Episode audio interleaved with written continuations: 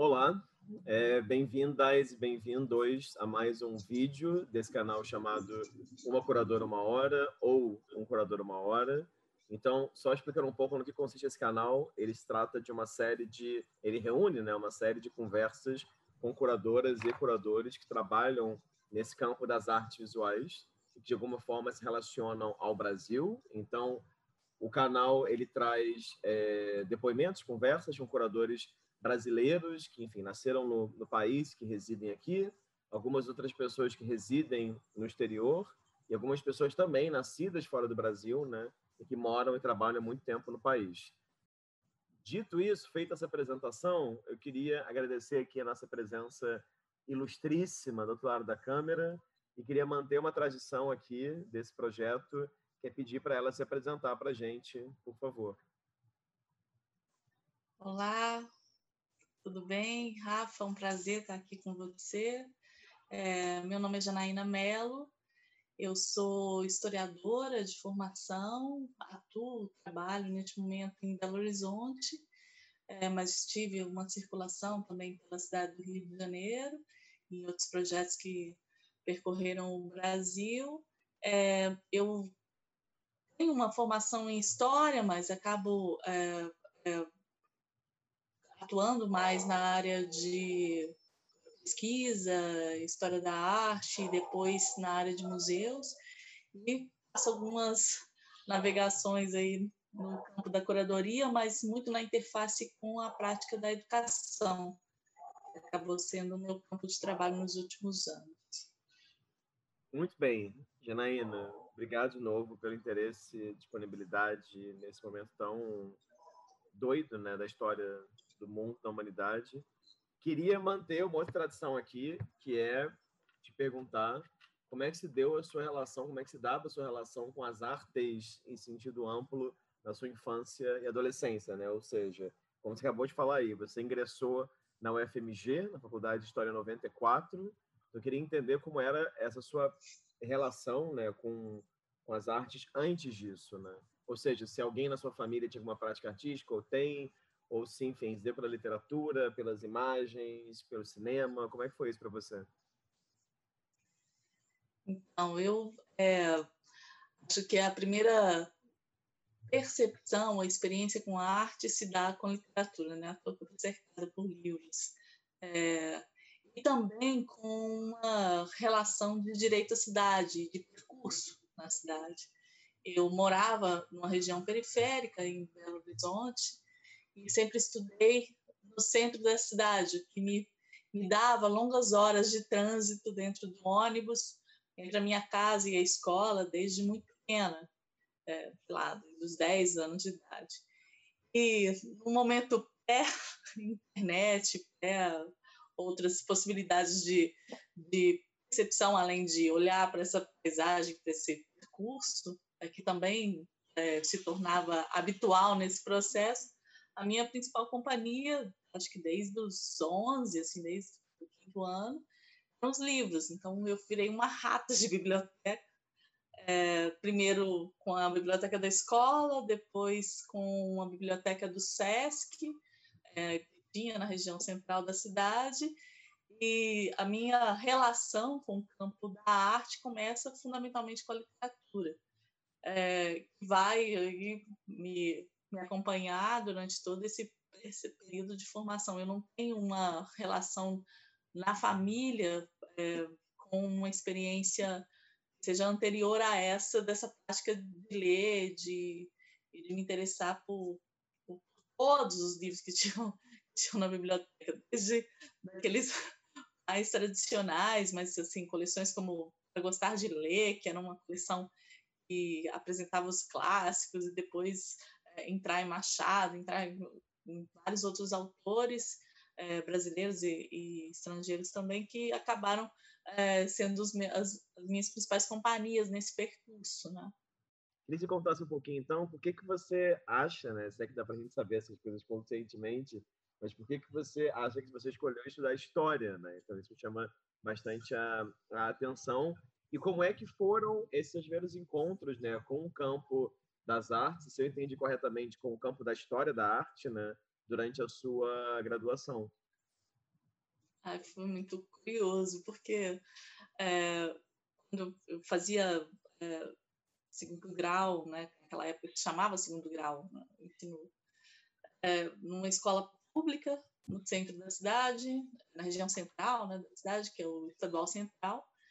É uma escola também você começa a perceber essas referências, é, é o, a, a escola ela é um projeto do Niemeyer, é, então o, o, auditório da escola é um mata-borrão, o prédio é, um, é, uma referência a uma régua, mas assim, convivi com essa arquitetura durante muito tempo, mas sem a percepção de que se tratava de, de Niemeyer, e não tinha nenhuma pretensão em passar no vestibular. Na verdade, essa não era uma, uma trajetória possível, eu sequer imaginada da, onde eu vinha. E, enfim, eu terminava o segundo grau e já ia procurar um trabalho, porque passar numa universidade, passar na universidade pública, era algo que acho que eu sou a primeira da, da minha família a fazer esse movimento.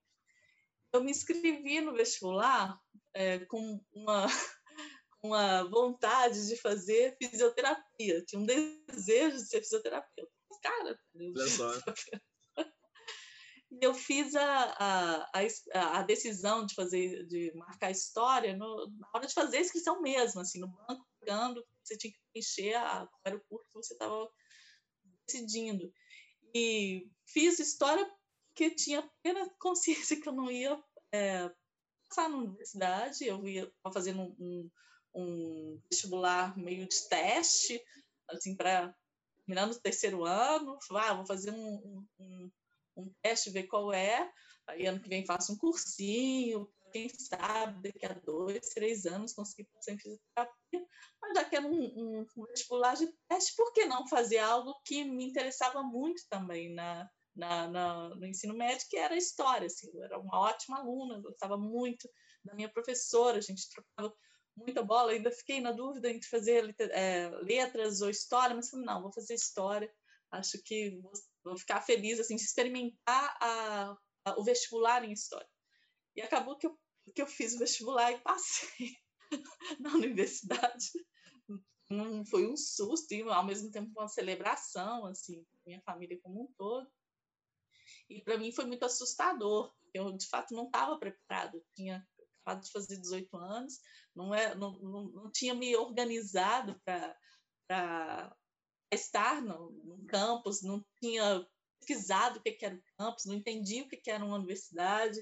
Então, assim, tudo foi, chegou é, de supetão na minha vida e eu demorei um tempo até entender que eu era aluna da universidade. Assim, acho que o primeiro é, período todo eu passei escapando da universidade. Eu ia assistir a aula, a eu quase que saía correndo para ir embora dali, tamanho medo que o campus e aquele ambiente me causava, né?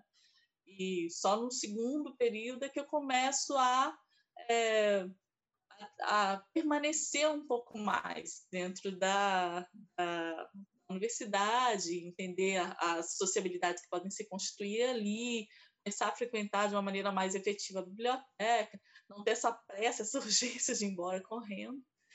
Numa dessas, assim, de estar na universidade também procurando trabalho, porque, enfim, se manter na universidade também não era algo que estava nos planos, nem nos meus, nem nos, menos dos, do, dos, dos, meus pais, né? E, e aí, ah, vamos, ver, vamos mudar, ver se acha arrumar um estágio. Eu consegui um estágio primeiro num arquivo público mineiro, foi uma experiência rápida, mas muito positiva, assim, de lidar com os documentos, o arquivo estava se organizando naquele contexto, então acompanhar um pouco a, a, a, a reestruturação dos fundos e a organização da coleção de fotografia, mas também dos documentos é, do século XVIII, que foram duas áreas é, nas quais eu atuei, mas era também uma, uma pegada muito pesada, porque o arquivo ficava no centro da cidade, eu estava no campus, que é na região da Pampulha, então, de novo, eu estava no super deslocamento, e estava procurando oportunidades que me permitissem é, um pouco de tranquilidade, mas, ao mesmo tempo, é, gerar grana, né? Pelo menos para pagar o xerox e a passagem e a alimentação no campus. E vi um uma chamada para uma bolsa de iniciação científica que eu sempre que eu não sabia, não tinha ideia do que se tratava, assim.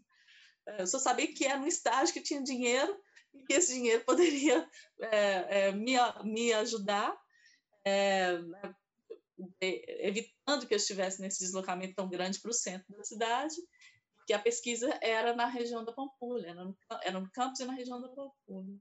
Eu falei, bom, se, se tem essas, essas é, possibilidades de não estar o tempo inteiro correndo, eu vou me candidatar no segundo, no segundo terceiro período. E me candidatei e passei na seleção. É, e eu nunca mais vou esquecer isso. Eu tinha um professor de, na medieval na época, e cheguei na, na aula, e aí ele falou, Marco Antônio, ele falou: Ah, é, quem é Janaína? É, Janaína Mércia, né? Que é o meu segundo nome. Quem é Janaína Mércia? Eu falei: Sou eu, professor, achando que ia tomar uma, sei lá, não sei o que eu queria falar. Ah, eu queria dar os parabéns. E ele deu uma aula sobre o que era a Bolsa de Iniciação Científica, o CNPq, a importância dos, dos estudantes, desde o início da graduação, é, estarem envolvidos com esse tipo de dinâmica. E, e, e eu tinha sido aprovada na seleção sem de nada disso, e só concordava, é, de fato, é muito importante. Mas acontece que, assim, essa, essa bolsa que, que, que chegou me fez, me apresentou a quem eu considero a minha primeira mestra e referência dentro dessa, dessa relação com a arte, que é a professora Marília Andrés Ribeiro, uma pesquisadora, historiadora aqui de, de é, Belo Horizonte, era professora da universidade, é uma das únicas na universidade que, eh, na história, que trabalhavam com a história da arte. E história da arte dentro da, da grade da história não era uma matéria primeiro escalão, vamos dizer assim. Né? Você tinha as grandes matérias, medieval, antiga, moderna, e você tinha as outras matérias que iam ali compondo a sua grade, mas que não eram onde você dedicava o seu esforço, porque o historiador, o que importa é o documento e diz que imagem é documento. Né? Assim, naquele contexto, essas questões estavam muito. Não existia ainda, estava ainda estabelecida a história da cultura, enfim, tinham, várias vertentes hoje da historiografia contemporânea que ainda estão se constituindo naquele momento. Eu vinha é, com os professores uma formação muito é, tradicional, digamos assim. Né? Então, havia uma certa hierarquia entre essas a percepção da relevância desses campos de saber, né? Talvez e foi para mim uma surpresa absurda começar a, a, a, acompanhar a Marília nas pesquisas, mas a ler as coisas que ela trazia, é, é, conhecer o, os processos do trabalho que ela desenvolvia e entender o quão era extraordinário aquele campo, e aí ficar muito brava e incomodada com essa certa falta de cuidado né, com, a, com a pesquisa em história da arte dentro da história. Eu acabei fazendo, nesse contexto, é, já no quarto período da história, começando a tentar fazer uma formação paralela, porque eu não encontrava na história elementos que me auxiliavam naquilo que eu estava desenvolvendo nas pesquisas junto com a Marília. Né? Ninguém ia conversar sobre aquelas questões. É, então, eu fui fazer muitas matérias na Letras, que era já um, um, uma vontade antiga, e a, encontro a Escola de Belas Artes. E começo a fazer matérias na Escola de Belas Artes, a entender um pouco mais essa dinâmica é, do, do, campo da pesquisa em História da Arte, fora da história, né? e mais do que dentro da, da graduação. Uhum, uhum. E, e aí, no caso, é esse contato com a, com a Marília, então, e a iniciação científica também, te levam a colaborar, se eu entendi corretamente, com essa editora que é a Com Arte, né? Que é aquela C barra arte. E aí tem aqui essa, essa publicação, se eu não me engano, né? Que vocês organizam esse Um Século de História das Artes Plásticas em BH, que é de 97, e tem uma série de outros livros se não me engano, que a minha letra é péssima, Janaína, se não me engano, se chama Circuito Atelier, é isso? Que tem uma série de publicações sobre Rosângela Renault, Lotus Lobo, Jorge dos Anjos, Amilcar de Castro, que é uma série longa, né, de 99 ali, eu acho, até mais ou menos 2005, enfim, a coisa se... Queria que você comentasse um pouco como é que era, então, entrar né, nesse campo das artes, pensando a história da arte em Belo Horizonte, né? E pensando também, nesse primeiro momento, publicações, né? Porque eu acho que é uma entrada muito peculiar, né? Dentro do panorama de pessoas que eu estou entrevistando. É, eu posso te falar com muita tranquilidade que, assim, se dentro da universidade tem esse percurso, uma tentativa de aproximação com a história da arte a partir da belas artes e com esse campo né, da, da, semiologia, principalmente, com a professora Vera Casanova, na, na, na Faculdade de Letras, o meu processo de formação se dá na interface da pesquisa, se dá nessa na construção dessa, dessas experiências começam num século e se desdobram no, na, no circuito ateliê, né? é, quando eu fui selecionada para essa bolsa de iniciação científica, era dentro do contexto da pesquisa de um século de história das artes plásticas de Belo Horizonte. Esse momento que a cidade estava celebrando seus 100 anos, a, a Marília tinha, junto com outros pesquisadores, aprovado esse grande projeto para é, é, desenvolver essa publicação e um glossário sobre os artistas é, que atuaram ao longo desse um século na cidade. E aí, no contexto do, do, da pesquisa, uma das minhas é, responsabilidades assim, de levantamento, eu fui muito para jornal, é, ler arquivos de jornal, assim, a produção dos desde os anos que a minha, a minha a área de pesquisa primeiro foi 20 e 30, e depois eu peguei é, 50 e 60. E aí fui para os arquivos para poder ler a, a as críticas, ler as crônicas, ler as publicações relacionadas à, à história da arte nesse contexto, que municiavam os pesquisadores responsáveis pelos eixos né, dessa pesquisa. E, assim, também se abriu um universo de pensar a cidade, estava de novo muito brava com a história, estava vendo ali a, a, cidade se constituir a partir dessas intervenções, dessa, dessas dinâmicas sociais que se estabeleciam é, é, dentro dos salões e, e é, na própria ação dos artistas construtores, né? porque um primeiro é uma cidade planejada e um dos primeiros gestos da presença é, é, dos artistas se dá na, no planejamento dessa cidade, na construção dela. Né? Então, muitos vieram do Rio, muitos da Escola de Belas Artes, Nacional de Belas Artes, é, é, a construir os prédios, para essa piada eclética né, na, na, na na fundação da cidade, então muitos pintores relacionados a esse momento. E aí começo a entender que eu posso pensar a cidade a partir dessa das imagens e a partir da, dessas dinâmicas culturais que vão ali se estabelecendo. E isso me interessa muito, a ponto de que quando concluo, eu, eu faço três bolsas com a Marília, assim, durante a graduação, né? Acaba uma, começa outra, acaba uma, começa outra é, dando conta desse, desse projeto. Nesse projeto que eu tenho uma primeira experiência com curadoria, porque além da publicação, que é uma publicação bem robusta, que traz aí ensaios dos pesquisadores e, e esse glossário, e eu trabalhei fortemente na elaboração desse glossário, que consistia em pegar a bio dos artistas, né, os, os currículos, e, e, de fato digitar, editar para virar um pequeno verbete. Então, assim, começando a, a a saber a história de todo mundo, né? Como você está aí investigando os currículos para montar as entrevistas, eu estava ali editando os currículos para montar esse glossário e começando a entender esses percursos de formação, quem estudou com quem, é, onde fez exposição, quais foram os grupos que se constituíram. Então, começando a entender é, é, é que essa história é, pode ser contada também a partir dos seus artistas é, e me faz ter o desejo de, de querer trabalhar com isso, né? E, e, aí eu colo na Marília, fico com ela, a gente trabalhou juntas durante desde 95 até no início dos anos 2000.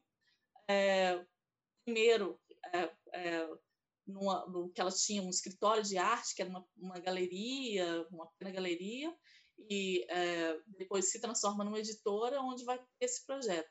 Mas antes de falar do projeto Circuito Ateliê, que eu acho que é um projeto muito querido, assim, também é, é um processo de formação bem importante, falando dessa experiência de um século, é, tinha, né, além da publicação, essas exposições. Então, é, uma parte do meu trabalho, depois de elaborar né, e contribuir com os verbetes com a pesquisa, com a construção dos verbetes, também atuar como assistente curatorial da, das exposições. E aí acontecendo exposições por módulos, então a primeira exposição sobre esse início da, da formação da cidade, depois no, dos anos 20 e 30, depois uma exposição é, do modernismo, anos 50, aí uma exposição 60 e 70 e uma exposição que pegava o que a gente chama de, né, chamaria naquele contexto de arte contemporânea, que iria dos, dos anos 80 até a década de 90. Essas exposições ocorreram em diferentes lugares, espaços culturais da cidade, como o Museu Mineiro, Palácio das Artes, é, o Museu de Arte da Pampulha, e foi na relação como assistente curatorial, eu não assinava assim, né, era assistente de pesquisa, é, completando obra, porque é desses momentos também que esses saberes não estão divididos, né, tão segmentados. Então, assim, andava em Kombi para buscar obra na casa de, de, colecionador, na casa de artista, ajudava na montagem, né, é, participava do processo como um todo, que eu tenho essa relação, essa primeira relação com, com os espaços, por vezes. Eu estou chegando neles pela primeira vez, assim, tinha ido no Museu Mineiro, por exemplo, né, é, começo a, a, a, entrar nos espaços a ter essa relação com as exposições. E aí, quando, quando é, se encerra o projeto, a Marília me convida para atuar nessa editora que ela estava montando na época com um parceiro, que era o Fernando Pedro, e que tinha, assim, a gente estava vendo ali um momento de é, início né, da, daquela que foi uma efervescência cultural, se a gente pode chamar assim, né, um momento importante de uma retomada das, das práticas da cultura e, da, e, e, a, e, das oportunidades relacionadas a esse campo, com a lei de incentivo, inclusive. E aí é, eles é, propõem esse projeto, o Circuito Atelier. É um projeto muito maravilhoso, porque ele consistia em ir para o ateliê do artista, fazer com ele uma série de entrevistas, conversas gravadas, é, depois transformar essa, essas conversas numa entrevista e às vezes num, num texto, num ensaio, e selecionar com ele coisas que estivessem relacionadas ao processo do trabalho. O circuito não se interessava pelas, pela maneira como o trabalho já está constituído e se dando no mundo. Se interessava pela o que te move na sua pesquisa como artista? Era uma. Onde começa? Como você está trazendo aqui, né? Onde começa, né? Qual é esse, esse ponto disparador da coisa? E aí, é, era muito incrível, porque eu fui, eu fiz, é, é, uma, eu assinei uma série desses livros, mas também é, acompanhei vários outros, é, tanto gravando as entrevistas, como editando e acompanhando esse processo de seleção desses trabalhos, que tem a ver com a prática da pesquisa e não do trabalho em si, né? então era uma, uma pesquisa muito de gaveta mesmo, abrir, abrir, abrir uma foteca, morria de alergia, é, com, com o artista, tentando achar esses elementos que tem ali, foram disparadores de experiência dos seus processos.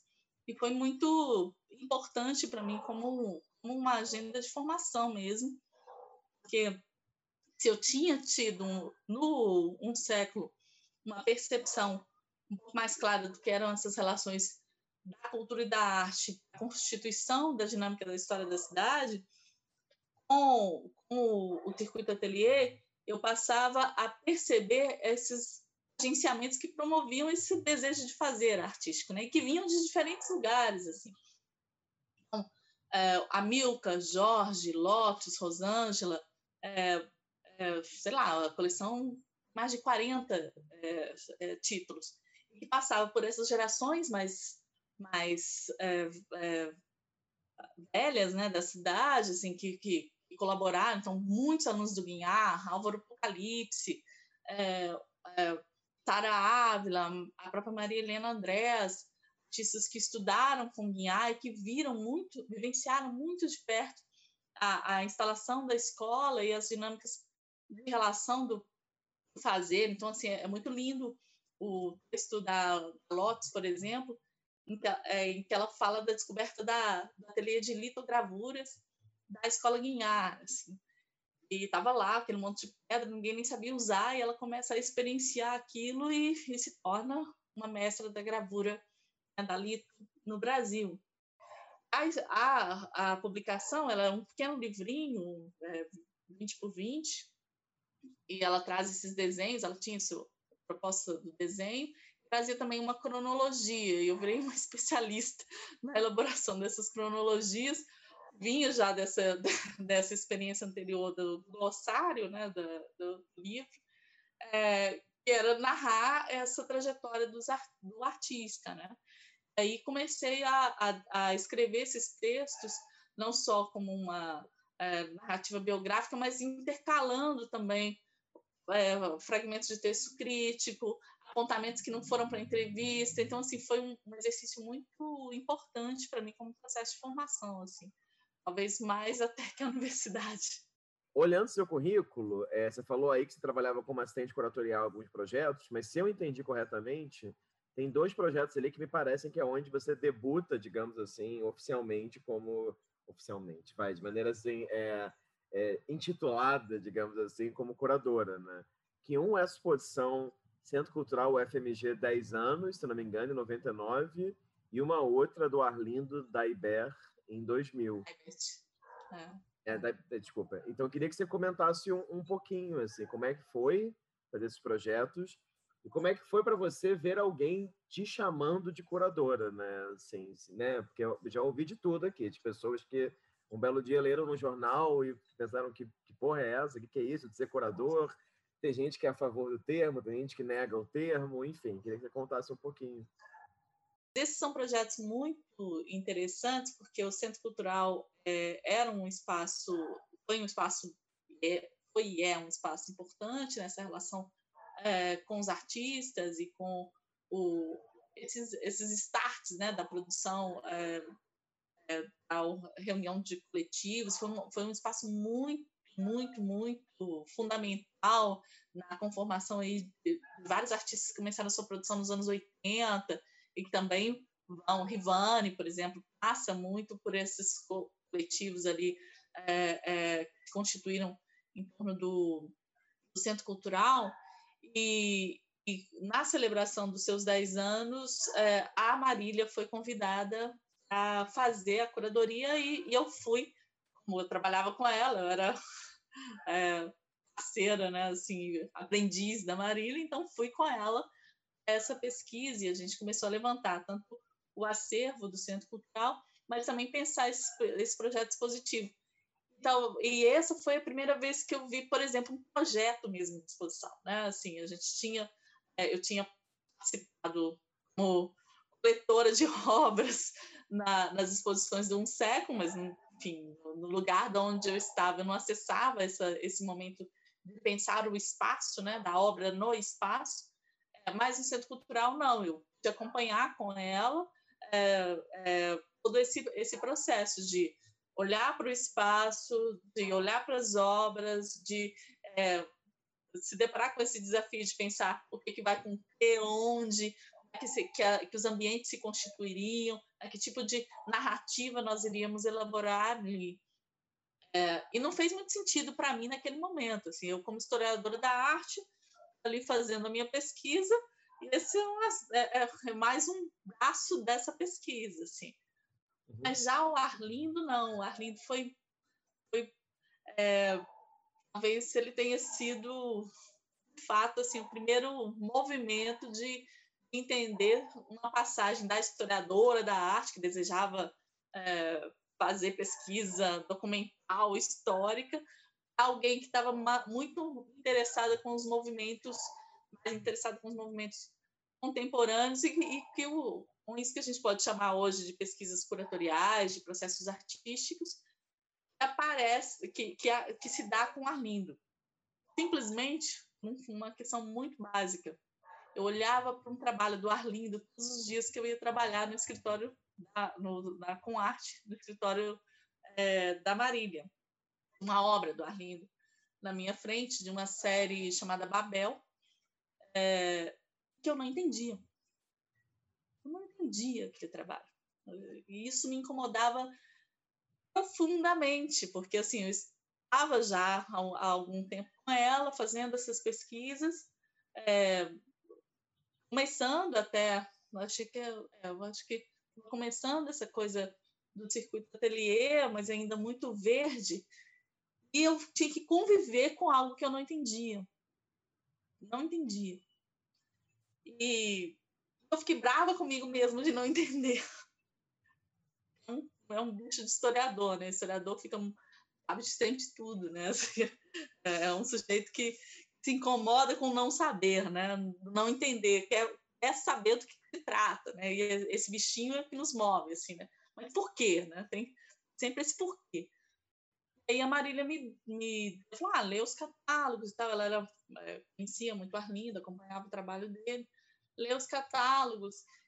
E aí eu comecei a ler e comecei a entender, porque ele estava tratando do caos da comunicação, desse momento, exatamente essa passagem né, do, do analógico para essa dimensão da virtualidade, que tipo de, de informação ou desinformação ou caos de informação poderia se estabelecer. Uma dada medida, não muito certo.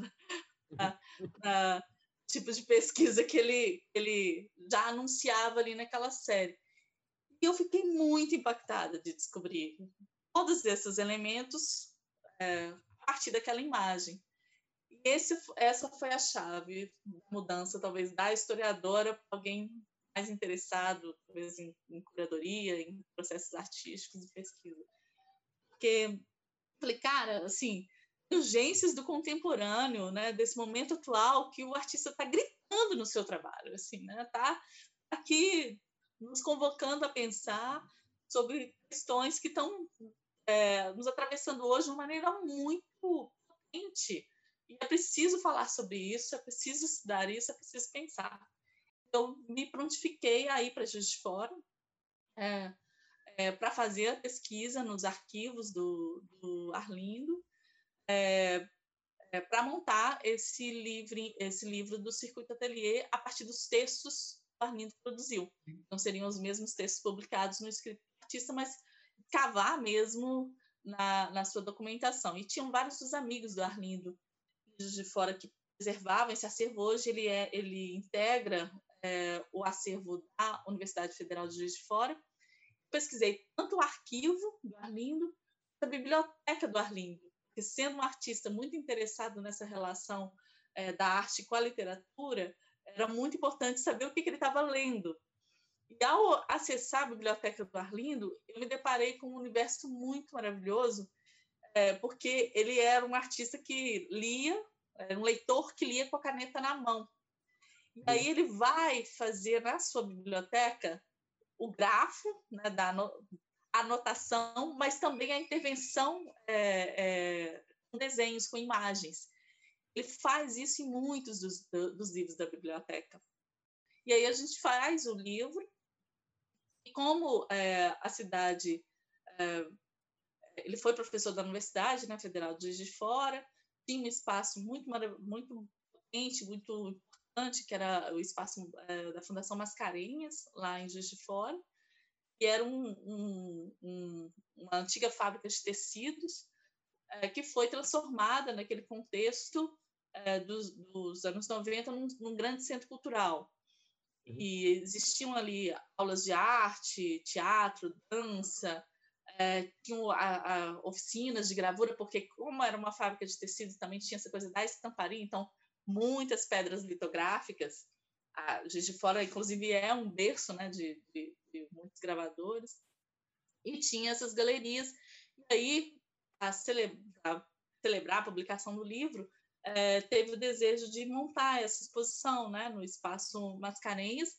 E aí eu, eu colaborei na elaboração né, dessa, dessa exposição, pensar o espaço, de trazer um pouco de arquivo, e, e foi uma exposição que tinha poucas obras e muito arquivo. Muitos dos, desses livros, né? tem um, um livro é, do Grande Sertão Veredas, que era algo que me acompanhou assim durante algumas vezes nesses percursos que eu falava, né, entre o meu bairro e, e, e a escola, um, um dos livros que, que teve ali presente. E, é, e a gente fez umas impressões dessas, dessas, desses desenhos que ele, que ele fez. Ele chegou a gravar, fazer uma gravura e imprimir no próprio livro.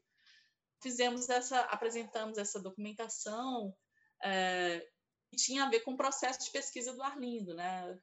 Esse é, escavador mesmo de literatura, de referências e, e que ia ali constituindo a partir dessas, dessas relações no campo da literatura, que também é um campo que era absolutamente fascinado, é, é, o, a, o, seu fazer como artista. Né?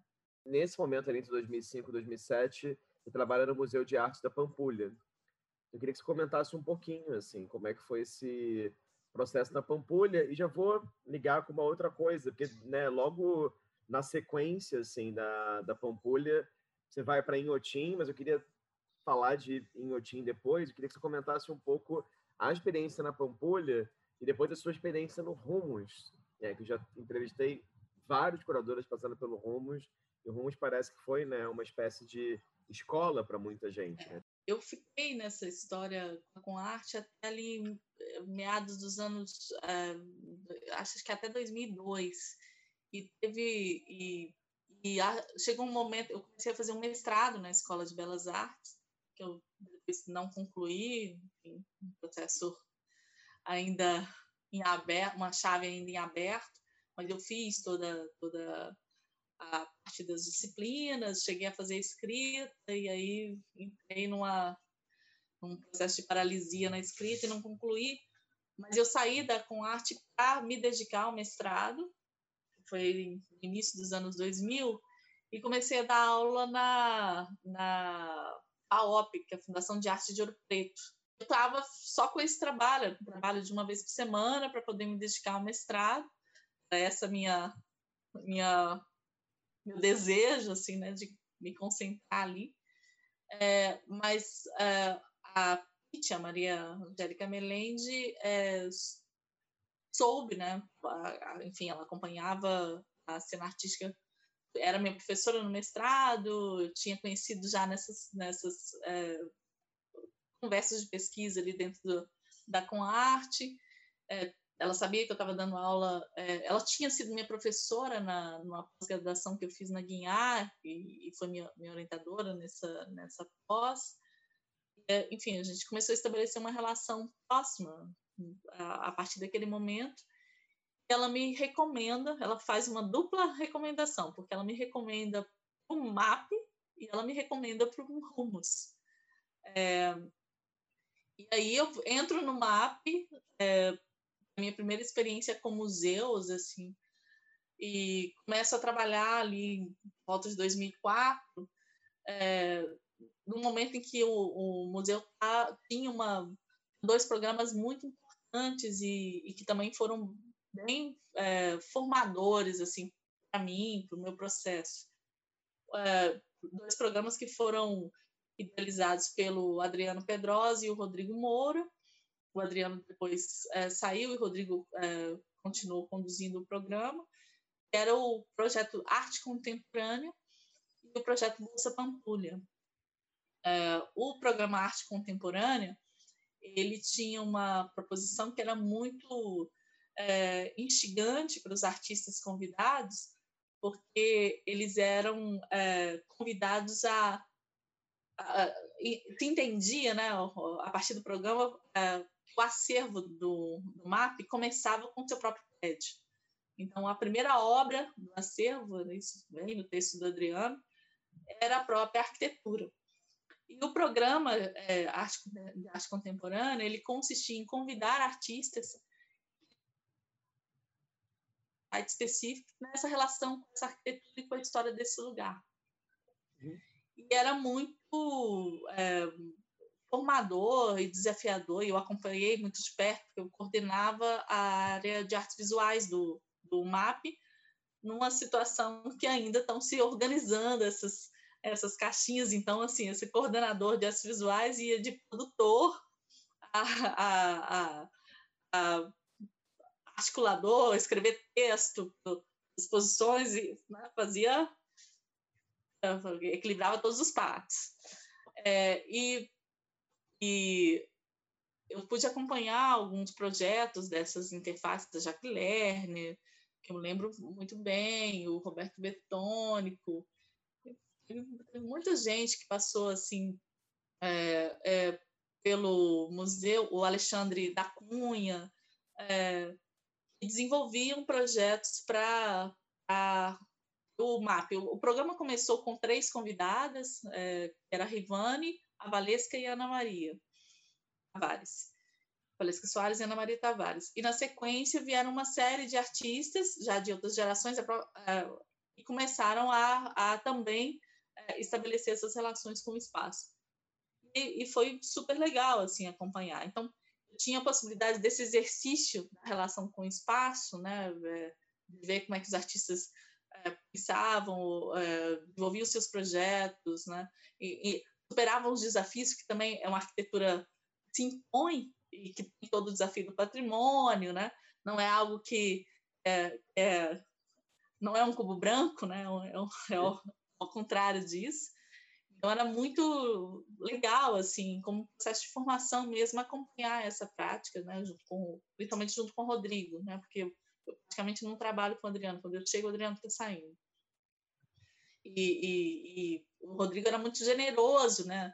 Na, na condução do, dos projetos, porque é, todas as reuniões, as conversas com os artistas, eu estava sempre presente, então aprendi muito também nesse, nessa troca o programa Bolsa Pampulha, é, ficava, eu era responsável, né, como essa coisa de equilibrar os pratos, eu era responsável por um acompanhamento mais próximo do, do cotidiano dos artistas, das suas chegadas, das bolsas, das agendas, de recebê-los no museu, é, de agenciá-los também um pouco na cidade, né? muita gente vindo de fora.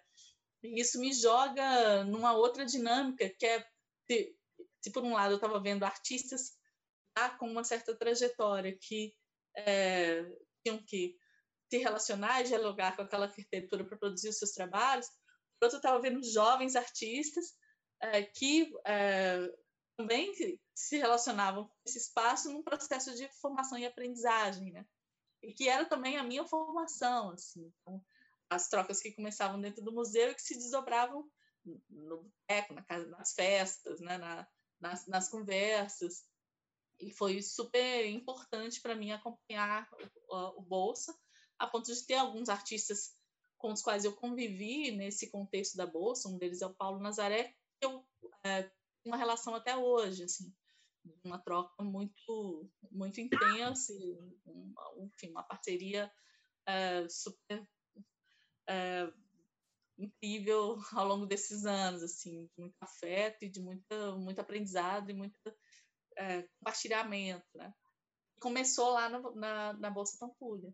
Aí eu, dessa coisa do MAP e do Rumos, eu abandonei de vez o mestrado, assim, não, não, vai, não vou dar conta, porque o Rumos, eu tinha ali um certo domínio da, de Belo Horizonte, da cena, né, dessa conversa com os artistas, já era um território né? Pensando naquela imagem de eu fugindo da, da UFMG, agora eu não precisava fugir da cidade na, na sua experiência é, artística e cultural, então frequentava galeria, frequentava museus, né? circulava. É, o Rumos me jogou numa zona de desconforto novo, porque é, primeiro era um deslocamento para São Paulo, um deslocamento para São Paulo numa conversa com o Brasil, porque vinham pessoas de várias regiões do Brasil é, que traziam perspectivas e pesquisas e processos de formação incríveis.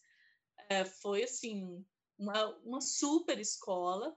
É, o coordenador da, da, do Rumos, do primeiro Rumos, eu acabei participando de algumas edições do Rumos, colaborando em, em outras interfaces, mas essa edição, assistente curatorial, o coordenador era o Paulo Sérgio Duarte, e os curadores eram Cristine Mello, Alexandre Sequeira, Marília Panitz e Paulo Reis. E assim, foi foi só generosidade, assim, é, é, eram pessoas que me apresentavam processos de pesquisa e desse fazer como curador, que eu ainda não, cara, eu vivia na dinâmica das relações do MAP, é, para mim estavam resolvidas ali, mas de repente isso se alargava né, numa, numa dimensão assim é, que eu não imaginava na conversa com, a, com esses curadores.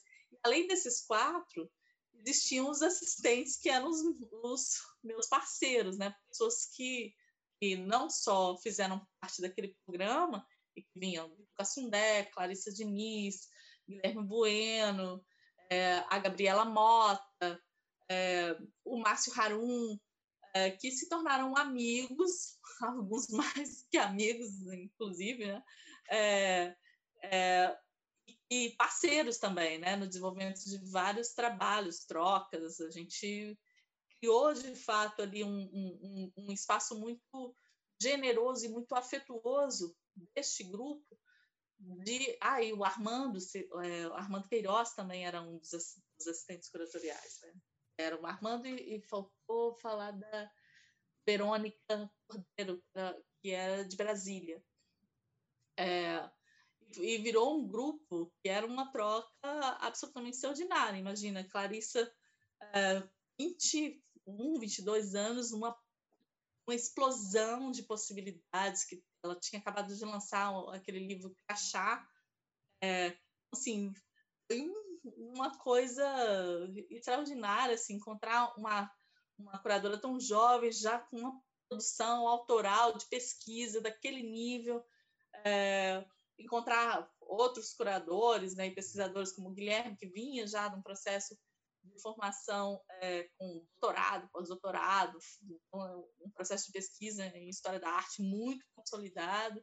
Bitu, que tá, que, Bitu Cassundé, estava começando também a elaborar o seu projeto de mestrado e veio para Belo Horizonte, para minha é, sorte, porque Bitu se tornou um parceiro é, é, amigo sempre nessa relação, assim, a gente sempre, a partir de então, sempre conectados. É, e a, além da, da, dessas relações de aprendizagem, de troca muito generosa desse grupo, né, vinham, desse, ai, tinha o, o Gui Amado, é, ele atuava no Rumos como editor, eu acho. Ele, ele, não era, ele não era um dos curadores, mas ele tinha uma função meio editorial na, na época dessa, essa edição, que também era o, assim, apresentar todos os projetos de publicação, das revistas, né, de tudo que ele, que ele fazia. Aí, assim, o Brasil se abre, né, para mim, nessa relação, além da, das trocas com o grupo, essa possibilidade também de, de é, visitar o, diferentes capitais, de rodar com rumos, né, eu, eu fui para o Acre, fui para o Amapá, é, e fui para rodeio Minas Gerais e Espírito Santo, né, o meu eixo de pesquisa, mas assim, para o Acre, para Amapá e para Paraíba, dentro dos desdobramentos do programa, né, no, no, no Acre, no Amapá, é, e a gente fez a exposição, foi no Acre, é, foi. É, é, no Acre nós montamos uma, uma exposição, aí um recorte curatorial desenhado por Alexandre, comigo e com a Gabi Gabriela Mota, e no Amapá é, e na Paraíba, numa série de processos de formação que o Rumos também integrava, né? Ele circulava com as exposições, com as dizer, eram várias etapas. Primeira, a etapa do mapeamento, depois da seleção, circulava com as exposições e com processos de formação. E aí eu pude ir para esses processos de formação e, e, e conhecer também cenas artísticas é, extraordinárias, né? Energisa lá Paraíba, super importante. É, acabei colaborando com Rumos em mais duas edições, como nessa plataforma formação. Né? Eu, eu, eu integrei uh, uh, o Rumos com um curso, era na etapa ainda do, da, do processo de seleção, que era um curso de portfólio, e eu viajei a todas as capitais do Brasil, assim, dentro desse, desse é, curso. E foi extraordinário, porque aí, de fato, você não só uma, uma ideia a partir dos, dos meus parceiros, né, dos meus colegas, mas eu comecei a ter uma, uma vivência é, é, em loco, né? De, de, conviver, de visitar os espaços, conhecer os artistas, e foi, foi um, um processo muito importante para mim. É, Janaína, queria que você contasse um pouquinho, então, e sei que é sempre criminoso, né, falar isso um pouquinho, sobre essa sua primeira temporada em Otim, né, que você entra como curadora de arte e educação. Então, eu queria te perguntar, né, assim, você também organiza publicações, enfim, você faz um monte de coisa nesse período, que você contasse um pouco o que, era em Otim naquele momento e como também que era para você e como que é para você esse termo, né, que é pensar curadoria de arte e educação, né? Assim, o que, que seria essa curadoria educativa, entre aspas, ou talvez melhor dizendo, uma curadoria de educação em diálogo com as artes, enfim. Como eu tenho entrevistado algumas pessoas que também trabalham com essa perspectiva, vai ser legal ouvir um pouco como é que você entendia naquele momento um pouco essa articulação. Eu é, fui para Inhotim a partir também de um convite, e de um, mais do que um convite, um desejo de continuar colaborando e trabalhando com Rodrigo Moura. Ele era curador do MAP, do Museu de Arte da Pampulha. É, quando ele saiu, Marconi Drummond assumiu a curadoria é, do museu, que, que Inhotim abri, abri, a abertura de Inhotim foi em setembro de 2006, se eu não me engano, e aí estava demandando o Rodrigo num, num, nível que era impossível é, é, conduzir os dois programas né, com, a, com, o mesmo cuidado. E eu chego em Inhotim em fevereiro de 2007, então logo depois que Inhotim abriu. É, e foi muito curioso, porque nós estávamos abrindo uma exposição, é, é, uma exposição coletiva do acervo, no MAP, e o Rodrigo foi ver a exposição aí ele me falou: olha, é, queria saber se você tem alguma indicação, porque a gente precisa de alguém que é, o primeiro cargo era coordenadora de arte e educação. É, precisamos de alguém em Otim. É, queria saber se você tem alguma indicação. Quando ele falou isso, não me passava pela cabeça sair do mapa, estava super feliz lá. É, mas eu falei, ah, não, não, não não lembro de alguém agora, mas tem eu. Aí ele fez uma, abriu um sorriso e falou, jura? E, e falei, sim, que não, né? Assim, é, acompanhar a abertura de um espaço, eu tinha visitado em Yotin num desses grupos é, é, que tinham sido programados antes da abertura, é, e, a, e fiquei completamente sem chão, né? Porque é algo que, naquele momento, principalmente, né? Hoje, talvez até é, seja uma imagem mais acomodada nos nossos corpos e nas nossas relações, mas, mas naquele momento era um, era um desvio muito radical, né? Era um giro muito radical dessa da experiência com a, a dimensão artística, né? E, com o ambiente, com o jardim, com, o jardim, com a natureza, assim e fazia de fato um deslocamento do, do corpo. Eu me lembro que a primeira vez que eu fui em Otim, eu cheguei em casa e falei: Nossa, eu preciso ir para o sítio. Como eu falei, né, a, a minha família vem da, da região, da, dessa região aqui próxima de Belo Horizonte, e eu, eu não aguentava ficar dentro de casa, na dimensão das paredes, tamanho o, o, o deslocamento que tinha ocorrido em mim, né, no meu corpo, nessa, nessa experiência de percorrer, de passar de um, de pavilhão para outros, de, de esse tempo com, com o ambiente, foi, foi muito, muito marcante. E como eu sabia que era uma instituição que estava se, se formando, me, me deixou muito, eu fiquei muito curiosa saber o que, que era criar uma, uma instituição. Eu estava trabalhando numa, num, num, museu que já tinha 40 47 anos na época. 40, 40, com 45, 47 anos do museu. Quer dizer, um museu que tinha um, uma trajetória robusta, uma história ali já estabelecida.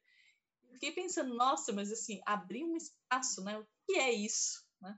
Criar um espaço do, do zero ali, né? Transformar um, um, um lugar que vinha é, de parte de mineração na, naquele é, jardim, com aqueles pavilhões, e, e pensar quais são as dinâmicas de relação que vão, vão se dar ali, é, me deixou muito curiosa e desejosa de colaborar. Por isso eu me, me candidatei.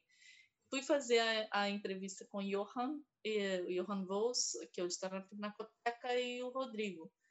E quando fiz a entrevista, eles é, é, eu tenho uma é, é uma conversa de falar, olha, eu acho que o, o que a gente estava buscando não era bem o seu o seu perfil, porque era alguém mais júnior, né? Acho que você já chega com uma experiência, mas a gente acha que precisa que você venha. E aí eu fui e, e, foi criado esse cargo de coordenação de arte e educação, porque a diretoria que o Johan assinava na época, o Rodrigo era o curador, eu tinha, e o Johan era o diretor de arte e educação. Isso vinha muito do processo de pesquisa dele, de formação, é, que, era uma formação que, mestrado ainda na Alemanha, em que essa relação é, da reflexão sobre arte e da formação em arte não, não, não se davam em caixinhas separadas, e sim eram entendidas como uma coisa só. E até então nunca tinha parado para prestar atenção devida às práticas de educação, mesmo trabalhando no, no, no Museu da Pampulha, no departamento educativo, e a minha relação com o departamento educativo era compartilhar as informações da exposição, mas eu nunca acompanhei os processos do que o educativo de fato estava desenvolvendo no MAP. Não, não, não foi uma curiosidade, assim, enfim, o, o dia a dia na instituição, equilibrando todos os pratos, não me permitia, mas assim, não era algo do, do meu interesse. Já com o Johan, essa questão era, era uma questão primeira, assim, ele, ele a, pensar a arte estava indissociado de pensar a, a educação. E, e aí eu falei, puxa, mas como é que a gente vai fazer isso, né? E, e foram muitas as conversas com, com o Johan é, sobre é, como ele percebia o, o, o, o instituto, a, a, relação com os pavilhões, os percursos e os potenciais de processos formativos. E nessas conversas eu acabei é, desenvolvendo, a partir dessas conversas, dois projetos, que foram projetos é, iniciais dessa relação da educação do Instituto. Um projeto que se chamava, que se chama Laboratório Inhotim, e um outro projeto que se chama Descentralizando o Acesso, Visitas Escolares a Inhotim.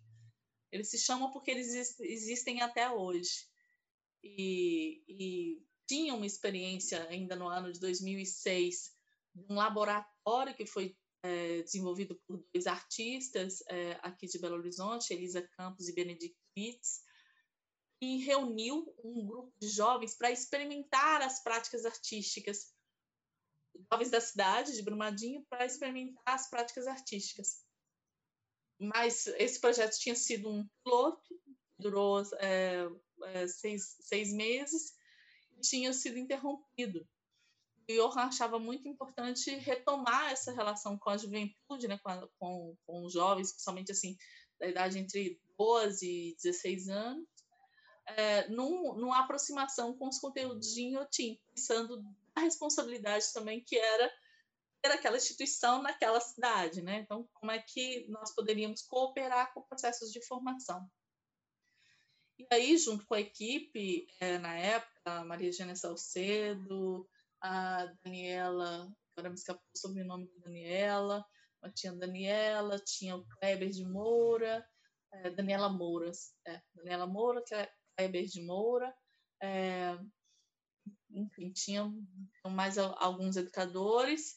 É, nós começamos a pensar esse, esse ouvindo é, a experiência deles, eles tinham se formado nos conteúdos, todo mundo falando inglês fluente, eu não falo inglês esse é uma, um gap da minha formação. Todo mundo falando super inglês, várias visitas, lendo aqueles livros todos, assim, uma, uma turma jovem super antenada com, com as produções e as pesquisas dos artistas, que também para mim era tudo novidade. Assim. O máximo que eu conhecia ali era o Cildo Meirelles. e o resto tudo, Tunga, já tinha ouvido falar, mas assim, é no Iotim que começa a, a, a me aproximar do trabalho do Tunga, é, do Miguel Rio Branco, se dá ali como um processo de formação, assim, né? Não, não tinha uma preparação para aquilo, né? A coisa vai se vai se constituindo. E aí nós montamos esses dois projetos. Eu tinha, nunca tinha aprovado um projeto em lei, é, tudo ainda estava sendo muito constituído a partir da ação do mantenedor, né? É, esses dois projetos são aprovados nos editais para serem executados. E quando os projetos foram aprovados, o IONRA não só é, reforçou a importância desse lugar da educação, né, de, de, como esse nesse atravessamento com a prática artística, então é, é, é necessário fomentar artistas para o desenvolvimento de projetos sites específicos, é, é, para se relacionar com esse lugar, mas é também muito, muito importante é, é, contribuir para a formação dos públicos, e principalmente dos públicos estão em processos de formação. Né? Um, um foco do Descentralizando é, eram os professores, que os professores com seus alunos pudessem fazer as visitas, e o foco do laboratório é esse trabalho mais concentrado com jovens de Brumadinho. E quando os projetos foram aprovados e o TIM já começava a se estruturar com, seu, com seus diferentes frentes, nós começamos a buscar por alguém é, que pudesse contribuir é, conduzindo os projetos de educação. Nesse momento, acho que a Júlia já tinha chegado também, ela chega primeiro como, como é, um, até um projeto, um projeto que tinha colaborado no desenho, era um é, curador residente, pensando também em Otim como espaço de formação em curadoria. Acabou que Júlia chegou e, e é, a experiência dela, né, a presença dela foi poderosa que a gente acabou, que ela acabou é, se integrando à equipe e aí o projeto uh, nós suspendemos um, o projeto. vamos começar a receber pessoas extraordinárias aqui. Não vamos querer deixar elas irem embora. Como é que a gente vai fazer?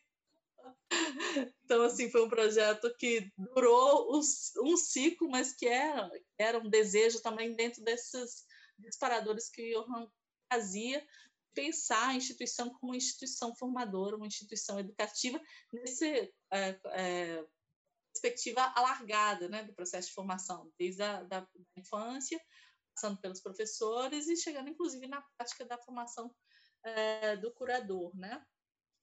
E, e, nós buscamos alguém que pudesse contribuir com, com tocar esses projetos, que eram projetos muito robustos, enfim, tinha entregas, contrapartidas, essas coisas né, que a lei por vezes nos impõe, é, e também o acompanhamento pedagógico, né, metodológico, de como é que isso ia se estruturar.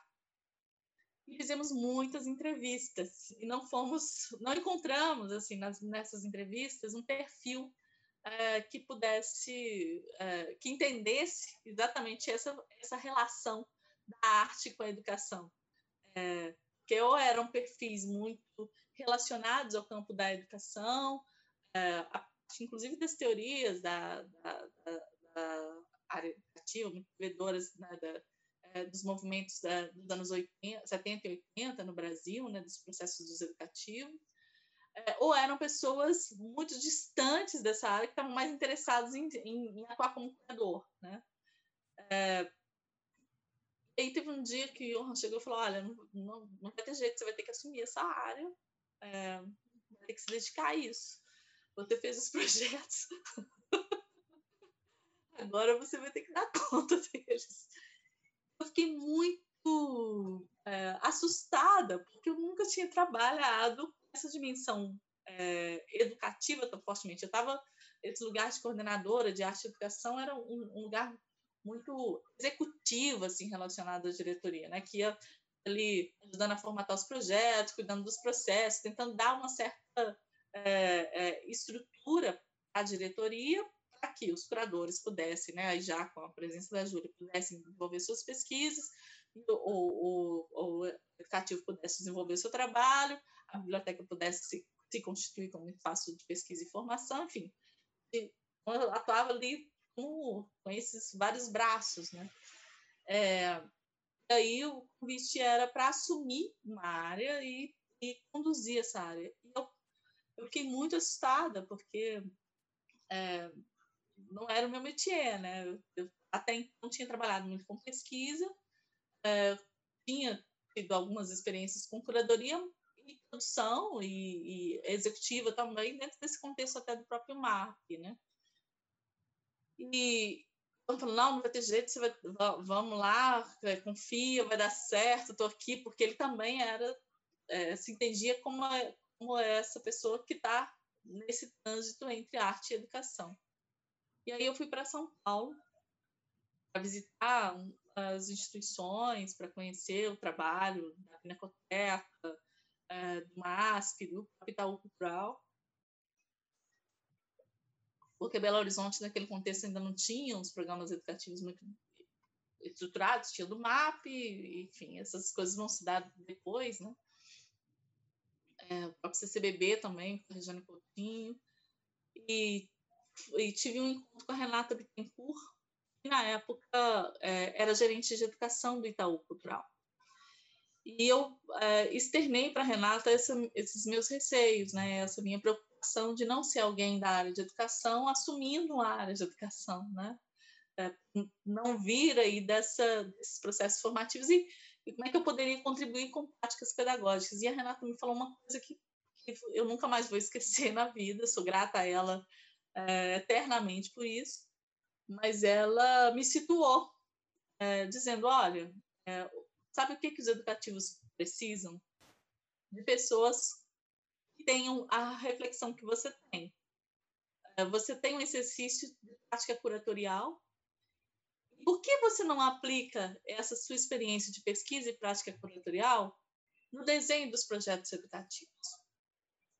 Que é isso que o Johan está te convidando a fazer eu não tinha me antenado a, a Renata estruturar tão bem para mim, e de fato eu poderia, eu, eu estava sendo chamada para fazer isso, é, e poderia construir nas, nas estratégias de relação do, do da, da, da, ação educativa as mesmas estratégias e relações da pesquisa curatorial eu, eu entendia e conhecia.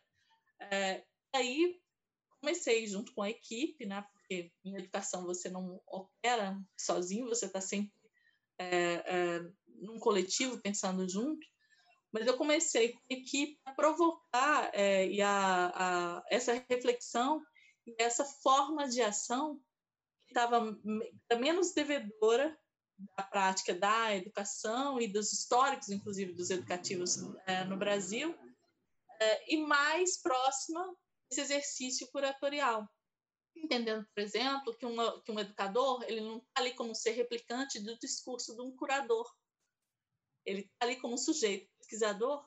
Ao entrar dentro da galeria, também faz as suas próprias conexões, engrenagens, e isso, às vezes, supera essa, é, essa é, fala curatorial, né, as proposições curatoriais, sendo novas articulações. O que a curadoria deseja, né? A curadoria se monta que novas articulações possam ocorrer. Então, como que o, o, o educador pode se sentir livre é, para construir essas engrenagens de relação e de articulação e essas engrenagens serem tão legítimas como as falas que vêm do processo é, curatorial e artístico, porque elas estão ali nessa fricção de conversação para gerar coisas no mundo, para promover novas oportunidades de saber. Uhum. E, e, quando eu tive essa clareza, é, eu passei, eu, e talvez é aí que eu entendo esse lugar da, da curadoria educativa é, como um lugar que, que é de pesquisa, de relação, de conversação com os objetos, com o espaço e com as pessoas. E, e o educador como esse, esse sujeito que tem a total liberdade para poder fazer essas, essas articulações. Isso passou para mim a ser um método de trabalho, né? em todos os projetos que eu desenvolvi em Otim e posteriormente também. E aí, de, alguns anos depois, você vai, enfim, seguir desenvolvendo isso e acho que aprofundando também no Museu de Arte do Rio, né? Quando a gente se conheceu até, você trabalhou seis anos como gerente de educação no mar. E no Museu de Arte do Rio, né, além de trabalhar como gerente de educação, você fez duas curadorias, né? Você fez as escolas são asas, as escolas são gaiolas, que é um título assim que eu nunca esqueço desse título, já ouvi vários pessoas citando esse título também. E claro, a exposição, né, não sei, se, você usou esse termo retrospectiva na época, né, mas talvez assim antológica, digamos assim, ou ensaística mesmo, do Alexandre Sequeira. Em é, essa história de, de esse, esse, método, né, ou essa estratégia, essa, essa, percepção de que eu não precisava ser devedora de uma fala com todo respeito em relação à fala curatorial, mas entender ela como mais um dispositivo que eu podia mexer, desmembrar, friccionar, construir outras estratégias no espaço, é, pediu que a gente fizesse coisas muito instigantes no IoT. Por exemplo, é, os alunos do os jovens que participavam do laboratório fizeram uma entrevista com Chris Burden, fazendo é, eles montaram as perguntas e o Chris Burden é, não tinha muito tempo, tinha muitas perguntas, e ah, então vamos sortear. E aí ele começou a sortear as, as perguntas, foi, foi, muito legal, ele não queria ir embora okay? é, para montar o Bean Drop. É, mas ali numa, num processo que eu acho é, é, céu de brigadeiro, assim, né? uma, coisa, uma coisa muito tranquila e já dominando todas as, as possibilidades de, de, ação, pensando já processos de colaboração com outras instituições, a gente estava começando uma conversa com a Kate, e aí eu recebi é, as pessoas que estavam né, da, da Fundação Roberto Marinho, que estavam à frente da implantação do programa do Mar, a uma visita técnica no Inhotim eu apresentei tudo que a gente fazia, como nós articulávamos e tal. E Clarissa, que é uma super parceira, amiga desde o Rumos, né, e, e de trabalho, é, ela também vinha acompanhando esse projeto muito de perto, numa relação já de diálogo com o Paulo Reckenhoff. E, e aí é, eu recebi um telefonema depois dessa visita da, da, da fundação, me chamando para uma conversa no Rio de Janeiro nesse momento eu já tinha é, essa experiência muito de transitar, fazendo palestras, compartilhando a experiência de Inhotim. Então, assim, eu fui muito para essa conversa imaginando que seria algo nessa nessa perspectiva, assim, né? Sei lá, querem que eu fale um pouco para a turma que vai montar aqui. Eu cheguei numa entrevista. eu cheguei numa conversa que era com o Paulo, é, é, e com outras pessoas da fundação, com a OS também que assumiu, pediram que eu falasse da experiência de Inhotim, eu falei da maneira como estava pensando na educação, e aí eles me falaram, então, a gente quer que você venha para cá, para o mar. E é, eu falei, mas eu estou em Inhotim, né? assim. Aí eu disse, não, pensa nisso, a gente quer muito que você venha e tal na época eu estava é, começando um, relacionamento com meu companheiro, que é do Rio de Janeiro, e, e, e voltei para casa, voltei para Belo Horizonte, refletindo muito sobre o mesmo impulso que me fez sair do MAP, né? E, cara, eu, eu, ajudei a montar, um, assim, contribuir, participei num processo de criação de uma instituição. E na vida, a chance de participar de dois processos de criação de uma instituição. É, o mínimo que vai acontecer, eu vou, vou, aprender demais, assim. E aqui eu tô dominando, aprendi a andar de bicicleta, já tô assim, resolvendo toda. Em Otim, é, claro, tinham várias possibilidades de desdobramento, mas eram algo que eu conhecia profundamente. E aí, sair para um programa novo me deixou muito instigada, né? É, apesar de ter doído de deixar em Otim e, e os programas, é, eu terminei o, o, a, minha colaboração com o Seminário de, Internacional de Arte e Educação, que era uma agenda que depois também continuou se desdobrando. E, e me lembro muito de falar isso com Jarbas é, Lopes, que foi um dos convidados para o seminário, assim, né? Porque aquele momento era um momento de celebração desse fechamento de trabalho, mas que doía muito deixar esse trabalho. E aí fui para o Rio, sem tem ainda muita clareza do que era o projeto. Eu vou te confessar que quando eu cheguei no Rio, mais ou menos uma semana depois, assim, estava lendo os documentos e tal, a Ingrid Mello, que, que era colaboradora também da, da OS, me, me convidou para ir ver a obra. E aí eu fui a primeira vez na Praça Mauá é, para ver o prédio. E tinha uma previsão de inauguração em dois meses. Isso era julho de 2012. É, eu me lembro de coloquei aquela parafernália toda de, de, equipamento, de subir as escadas da obra e minha, minha perna tremia, bambeava, assim. Eu, eu fiquei muito assustada porque eu não tinha noção da escala. Eu imaginava que eu ia sair de um espaço gigante como em Inhotim, escala de fato é uma questão, atuar no museu. E a minha percepção de museu estava assim: é um museu, um espaço pequeno. E aí, quando chego e vejo aquele prédio dedicado à educação, né, é, junto com o pavilhão de exposições, eu falei: meu Deus do céu, no centro do Rio de Janeiro, uma cidade que eu não conhecia, além da, das experiências turísticas ali de Baía de, Baía de Guanabara e Zona Sul, né, assim, quando você vai visitar o Rio como turista. E, e, e fiquei assim muito assustada com, com o tamanho do projeto a gente tem condição de abrir essa coisa daqui a dois meses. Sim, é, é muito trabalho, é muita expectativa na centralidade de todos aqueles acontecimentos, né? De fato, assim, não, não por conta do, do meu desejo, mas da própria é, caminhada da obra, o museu demorou seis meses para abrir. E para mim foi muito muito, muito, muito importante esse período, porque é, já estar lá é, no Rio de Janeiro, sem o museu é, aberto, me permitiu estabelecer relação com a cidade.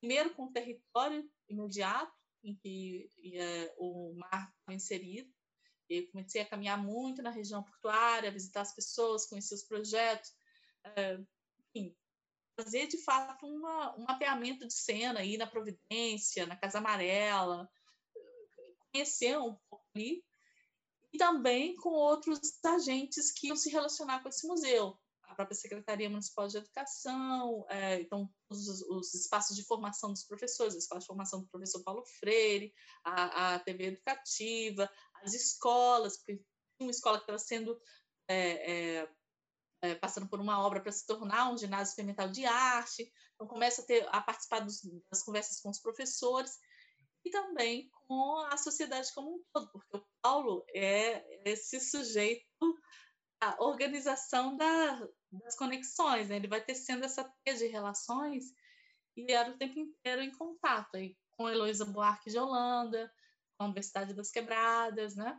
Com a Eliana Suzy Silva, da Redes da Maré, é, começaram a, a, a, se estabelecer conexões e, e, percepções também do que poderia ser um processo de educação num museu localizado no centro da, da cidade do Rio de Janeiro, mas que, como o projeto desejava estabelecer essa relação com esse território alargado da cidade, inclusive que não estava olhando para a Zona Sul, mas olhando para toda essa dinâmica né, e desafios e contradições que formam a cidade do Rio de Janeiro, ter esse tempo foi é, essencial para entender quais seriam as possibilidades de relação é, e desenvolvimento de um projeto educativo, o projeto da Escola do Olhar, é, na interface com a universidade também, muitas conversas com as universidades, todas.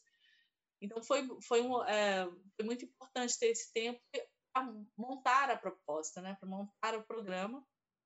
Acabou também se organizando a partir desses eixos de relação, né? O Vizinhos do Mar com o território, o Mar na academia com a universidade, uma, é, e, e, entendendo a universidade, inclusive, na extensão, com a Universidade das Quebradas. É uma série de... um programa de formação com os professores, um programa que pensasse essa relação arte-cultura-visual ali na, na, no norte da conformação do acervo. E desde o início, Paulo tinha uh, uma, uma proposta de entender arte e educação como, com duas forças de igual potência na, na dinâmica do, do, do projeto. E já no projeto é, do, do, museu, tinha um núcleo Arte e Sociedade no Brasil, em que ele previa, dentro do, do, do programa, do programa curatorial, uma exposição dedicada à educação. E desde o início ele falou: olha, essa exposição você vai colaborar, vai, vai, a gente vai desenvolver juntos.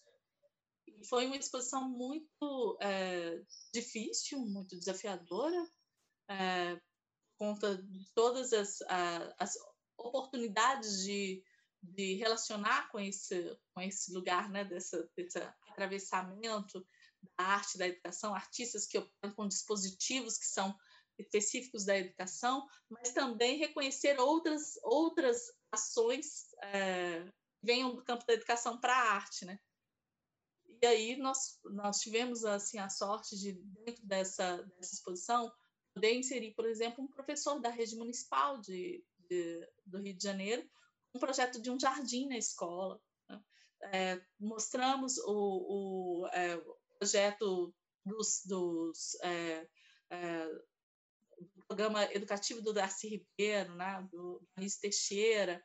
Então, é, tiveram contribuições que não vieram só do campo da, da, arte e também tiveram movimentos que foram da arte em relação a esse lugar da, da educação, entendendo isso como uma, uma coisa uh, única. Por exemplo, o, o, o Jarbas Lopes, a ação, a presença dele na exposição, uma convivência uh, durante o tempo da exposição com os alunos da escola próxima. E essa convivência gerava várias intervenções, tanto no âmbito da, no lugar, no contexto da escola, quanto no contexto do museu. É, uma ação que se deu com a exposição. Então foi, muito legal pensar esses, esses é, movimentos e, e, e, relações, né?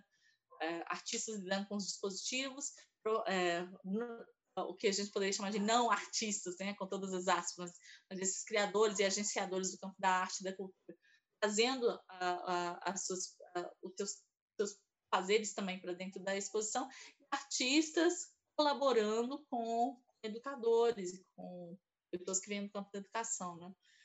Da exposição do Alexandre, bom, o Alexandre era um, é um parceiro é, desde o Rumos, uma pessoa que eu admiro muito o trabalho e com quem e, e acompanho o trabalho é, muito de perto.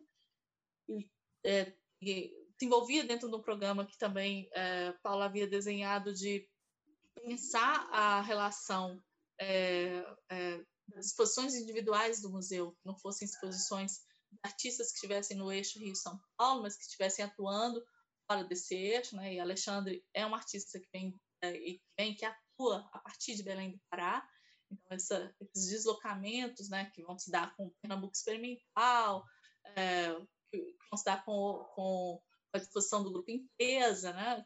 É, operando com, com artistas que vêm de outros territórios, não essa, essa região sudeste, né? o próprio Lindote, que vem do, do sul, é, Fernandinho Lindote. E aí, quando o Alexandre vem para começar a pensar a exposição, imediatamente, assim, eu, eu, eu, é, na dinâmica de trabalho do Mar, era é, as exposições, eu sempre participava desse processo de reflexão, né? Participei contigo na, na Surf Skate, então estava ali sempre próximo, orbitando e acompanhando as, as conversas desde o início, porque eram essas conversas que alimentavam, inclusive, o desenvolvimento do programa de educação da instituição. Assim, o educativo não, che não chega com a exposição pronta, né? ele participa do processo, e, e, nós chegamos lá no mar num nível de sofisticação, ou talvez né, num, num, nível a mais, com o Jagataporã, em que práticas e metodologias da, desenvolvidas na educação foram, foram usadas e, e, e constituíram ali as estratégias para a constru, construção do projeto Jagataporã. Então, essa conversa, de fato, acontecia o tempo inteiro.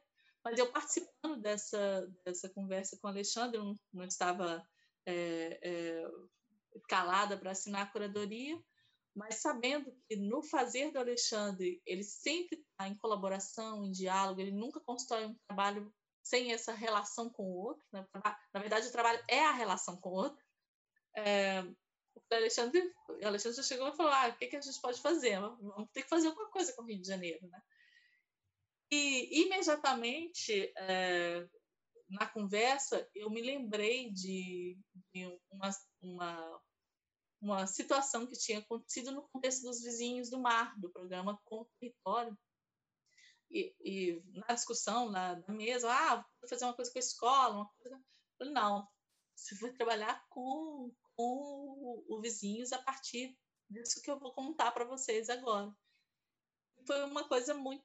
Estou rendendo, mas assim, vou ter que contar, porque não tem como falar desse projeto sem contar isso. Porque é, é, uma das ações do vizinho é convidar o vizinho a visitar a exposição, a conduzir uma visita na exposição, né? a ser o, o, mediador da visita, né? O, o, aquele que leva a visita a partir das suas referências. Obviamente, essas referências vêm de campos os mais diversos. Talvez isso tenha é, eu tenha aprendido muito nesse caminhar é, é, é, cidade do Rio de Janeiro e tenho aprendido muito nesse caminhar com a minha avó lá na Serra do Cipó.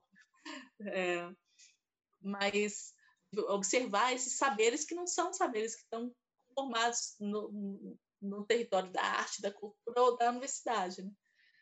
E, e, uma das convidadas para conduzir uma dessas visitas foi uma moradora da Providência chamada Aline Mendes. Foi fazer uma visita numa, na exposição é, é, um gravador que, que morou muito tempo ali na região portuária, o. Ai, meu Deus, escapou completamente o nome agora, daqui a pouco vem.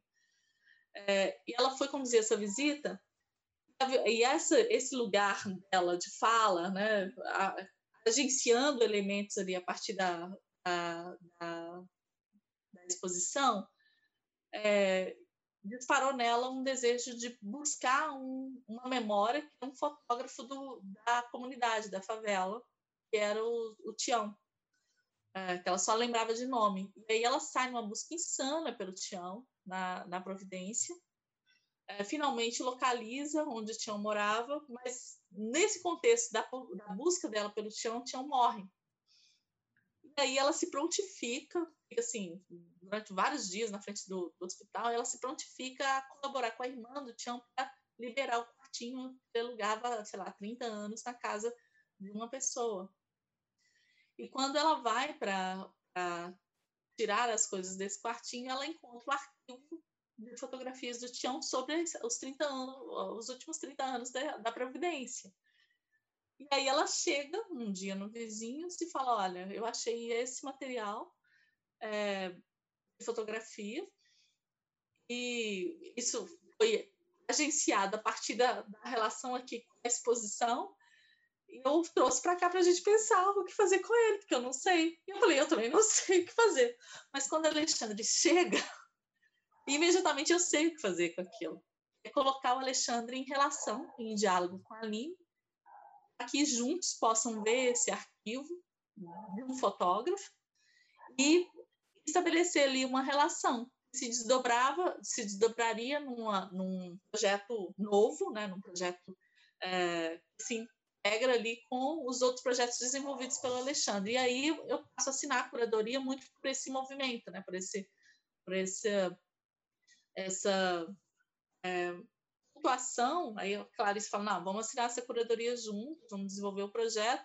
o Alexandre já chegava com, com trabalhos da sua trajetória, que a gente também conhecia e achava que, que se conectavam aí uh, muito bem com o contexto da exposição, mas há o desenvolvimento desse projeto uh, a partir do acervo de fotografias do Tião, na colaboração com a Aline Mendes e no diálogo com a Providência, ter todo sentido dentro do processo artístico é, que o Alexandre desenvolve, e também todo sentido dentro do projeto é, ou a intenção que é, é, o Mar tinha do tipo de relação e contato de, de, de, zonas de produção de, de, cultura e de arte. Né?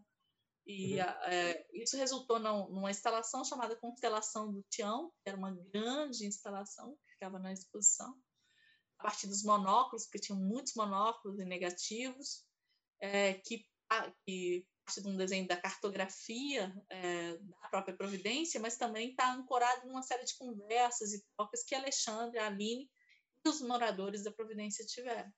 Eu queria que você comentasse um pouquinho sobre uma pessoa que você citou aí brevemente na entrevista, que eu sei, né, que é um grande colaborador seu e com quem você trabalhou em diferentes experiências curatoriais, que é o senhor Paulo Nazaré. Eu queria que você falasse um pouquinho, assim, é, como que é trabalhar com o Paulo, né? E como que é também pensar curadorias, como é que você pensou no Museu de Arte da Pampulha recentemente com ele, né? Que eu acho também que é um desses casos que é muito bonito, né? De um, um contato que muitas vezes inicialmente poderia ser, entre largas aspas, né? meramente trabalho lá na Bolsa Pampulha, de repente se torna uma amizade e você escreve sobre ele e trocam mensagens o tempo inteiro, que eu sei. Eu queria que você comentasse um pouco, assim, como é que é trabalhar com esse artista tão ímpar, né, como o Paulo é. É, é, é um artista ímpar. Acho que na relação é, que acabamos construindo de colaboração, parceria e troca, assim, é, começa lá na Pampulha e se desdobra, assim, eu acompanhei o Paulo também dentro de um programa de residência aqui do Jaca, é, quando tinha um programa de, de residências é, artistas, e colaborei acompanhando um pouco dos artistas e, e, e montando é, alguns dos projetos lá. É, Paulo é é esse Paulo é o sujeito da encruzilhada, né? Ele é o, ele é o sujeito da dúvida. É, e essa dúvida como potência criadora, como potência de deslocamento, como potência de, de, de movimentar o tempo inteiro.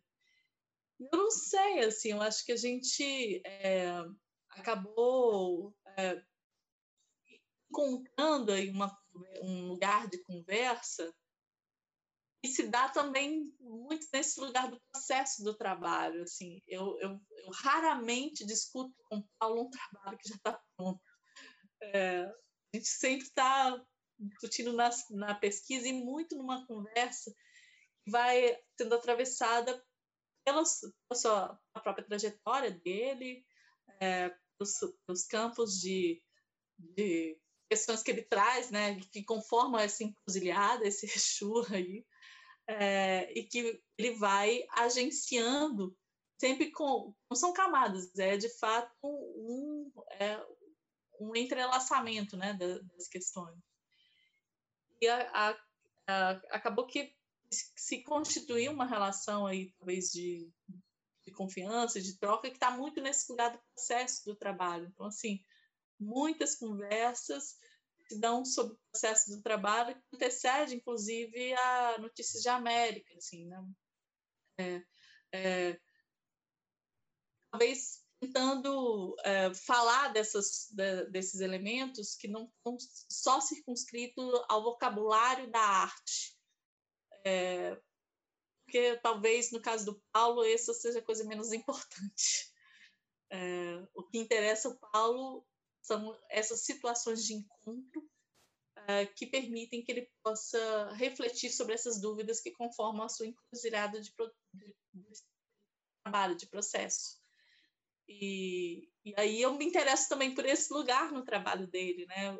É, é, de, uma, de uma troca é, que não quer é, narrar a partir do trabalho pronto, da imagem ou ou do que o trabalho é, estabelece, mas que está muito interessado nessas diferentes layers e essas, esses elementos que vão compondo a, a atuação dele. Então, talvez por isso é, a gente tenha encontrado aí um lugar de, de confiança e de troca que vem se perpetuando ao longo desses anos, assim. É, é, e com as, as tecnologias, né, essa coisa da, da você poder conversar pelo o Paulo não tem WhatsApp, mas conversar é, pelas redes sociais, conversar pelo Getalk, é, permite que eu esteja com, em conversa com ele o tempo inteiro, assim. E as conversas vão desde o, ah, hoje eu fui ali no, no, no, no mercado até questões que estão relacionadas mesmo às pesquisas que está desenvolvendo como trabalho que vão se dando também sem a intenção de um processo de interpretação ou de, ou de é, é, colocar isso dentro de uma caixinha do campo da arte, porque eu também fico muito, é, até isso tenha alimentado a minha prática como não é só uma colaboração com ele, é uma colaboração comigo, no sentido de que tem alimentado a minha prática como estou interessada nesse campo da educação também, né? que mais do que fazer uma coisa, é, quais são a, os corpos, como que os corpos se movimentam dentro desse, de, desse agenciamento para que essas coisas aconteçam. E, e, essa movimentação dos corpos, ela é muito importante, porque ela, sim, é agente de transformação. Aquilo que gera desses encontros um pretexto que esses, nesses encontros é, é, esses corpos possam se, se movimentar, se deslocar, é, se abrir, criar e engendrar outras, outras possibilidades. E é esse o campo de pesquisa do Paulo que me interessa. É, tanto, em Notícias de América, tanto que em Notícias de América, a gente começou a estabelecer uma conversa é, virtual, foi acompanhando a caminhada, e aí, primeira vez que a gente falou, não, vamos, vamos publicar um pouco desse papo. É, a conversa era muito maior, mas vamos trazer um pouco dessa, dessa troca para cá, porque ela diz destes lugares que são invisíveis, mas que no caso do trabalho do Paulo, são os lugares que, eu ver, têm relevância, têm importância como acontecimento. Né?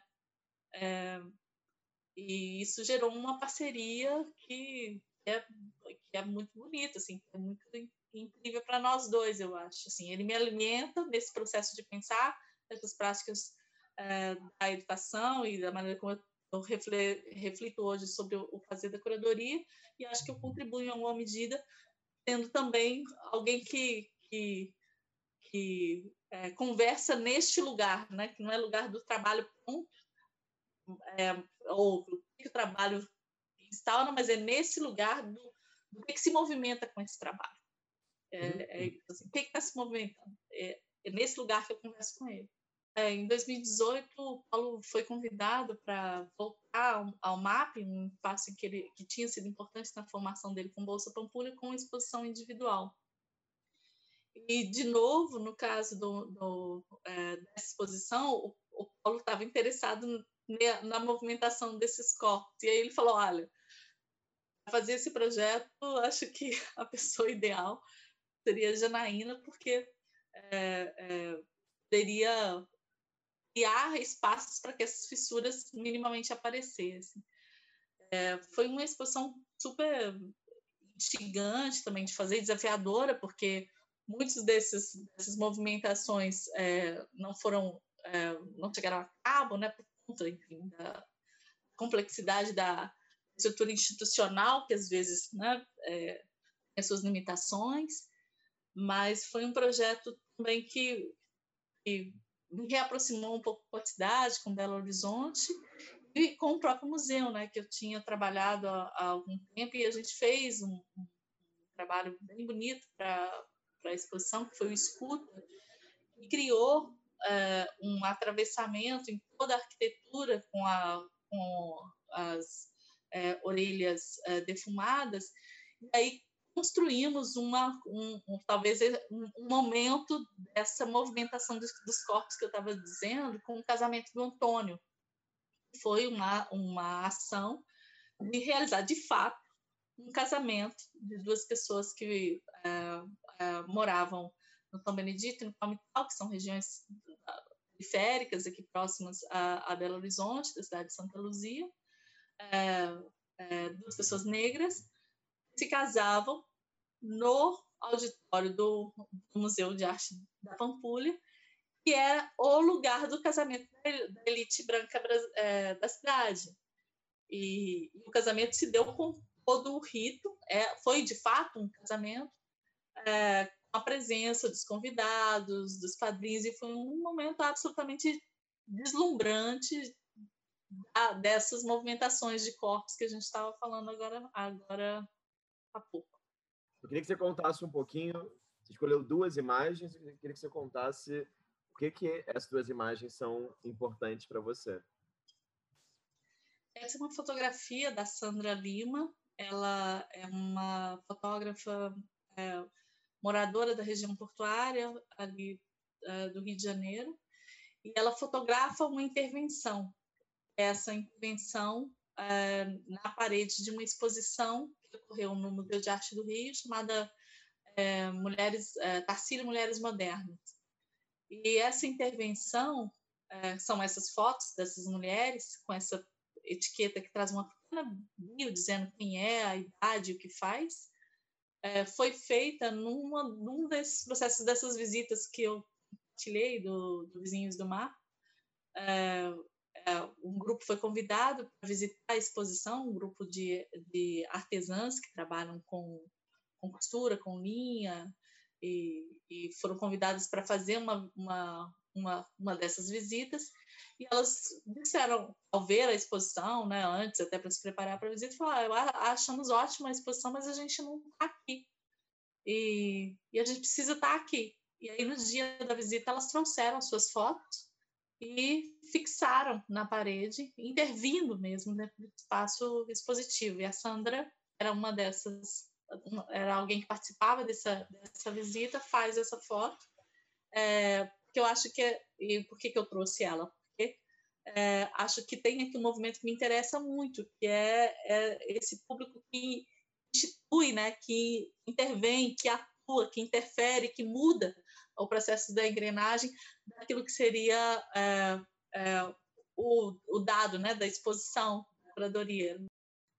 É, essa é uma imagem de um trabalho do Paulo Nazaré, é, que está na, agora em exposição na Bienal de São Paulo, não, na Bienal de São Paulo, é, lá no Palmital, divisa com o Morro Alto. É, o, no trabalho Boleia, esse caminhão, que a Boleia Drive-In, que à noite ganha um neon, é, e esse um outro trabalho que ele faz, é, uma intervenção depois desse trailer amarelo, e tem essa, essa intervenção de Jesus é um homem negro, é, que para mim eu acho que faz um movimento é, talvez contrário, mas extremamente potente, né? eu trouxe por isso, é, esse é um caminho de uma igreja, descendo ali tem um beco, e você é, é, um, é um, caminho passantes as pessoas irem é, para a igreja. Essa área do Palmital, ela, o Palmital era um, um bairro é, foi construído, né, como conjunto habitacional que, que continuou a crescer é, sem uma ordenação, né, inicial desse conjunto, mas a partir dessa seção do, do, dos lotes para que as pessoas construíssem com a sua própria mão. E no dia que eu fui estive lá a última vez, eu conversei com uma senhora que foi me contando que eles abriram as ruas no braço e, e levavam energia a partir dos trilhos do trem. E aí o Paulo, é, tá, é, é, um dos artistas da exposição é, da Bienal, é, lançou esse ano, né?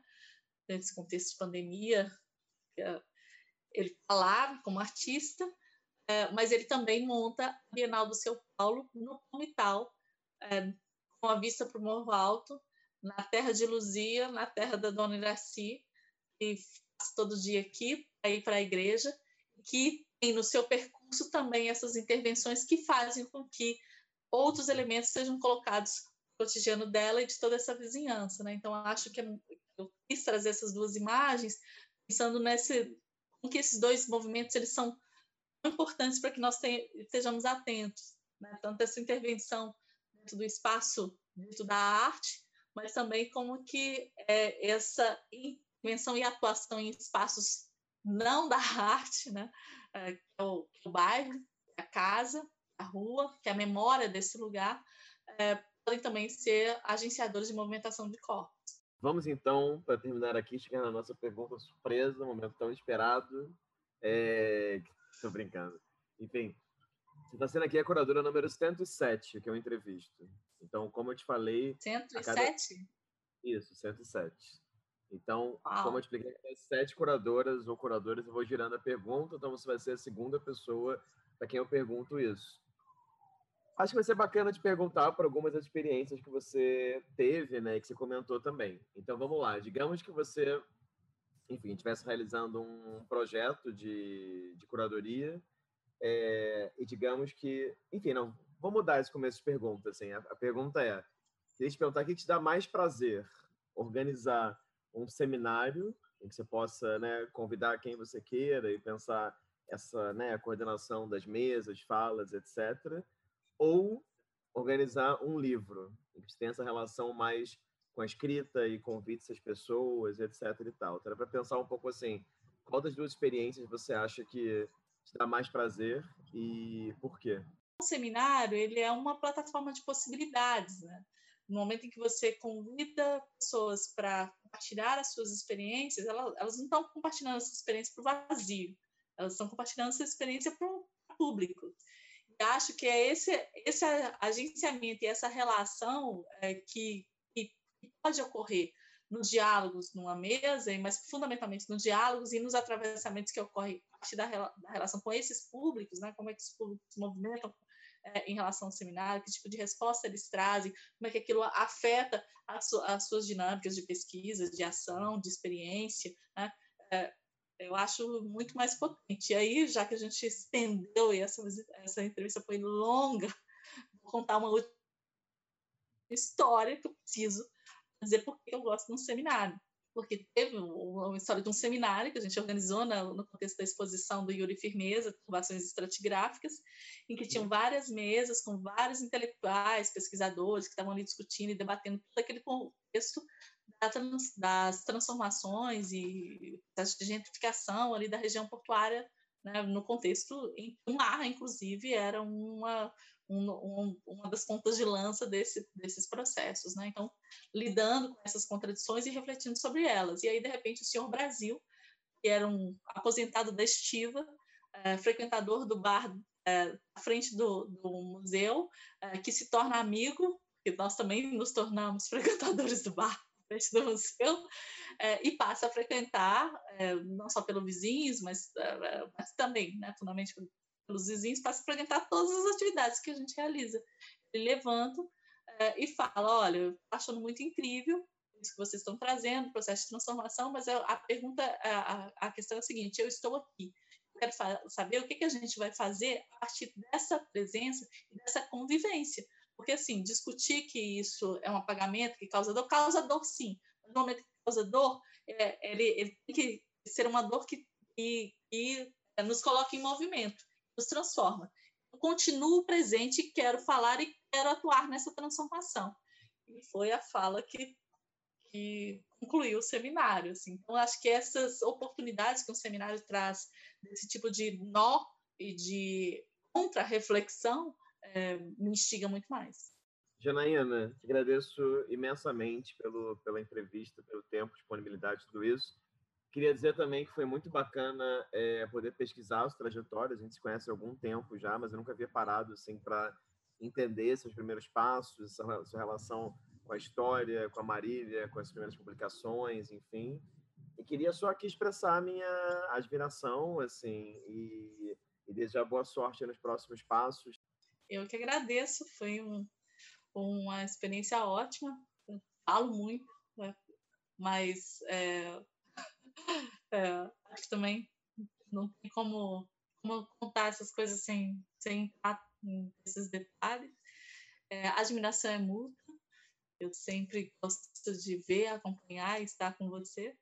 É, e parabéns pelo trabalho. Assim, acho que esse programa tem sido um, um alimento é, também ao longo dessa pandemia. Que bom que você está nos convocando todos em diferentes lugares, com com trajetórias muito dissonantes, mas também muito interessantes por aquilo que elas trazem, é, para conversar e para compartilhar. Que bom.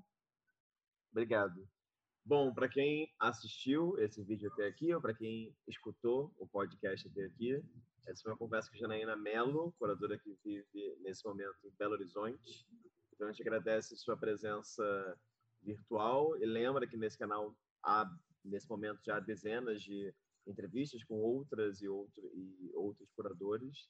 Então, muito obrigado e até uma próxima.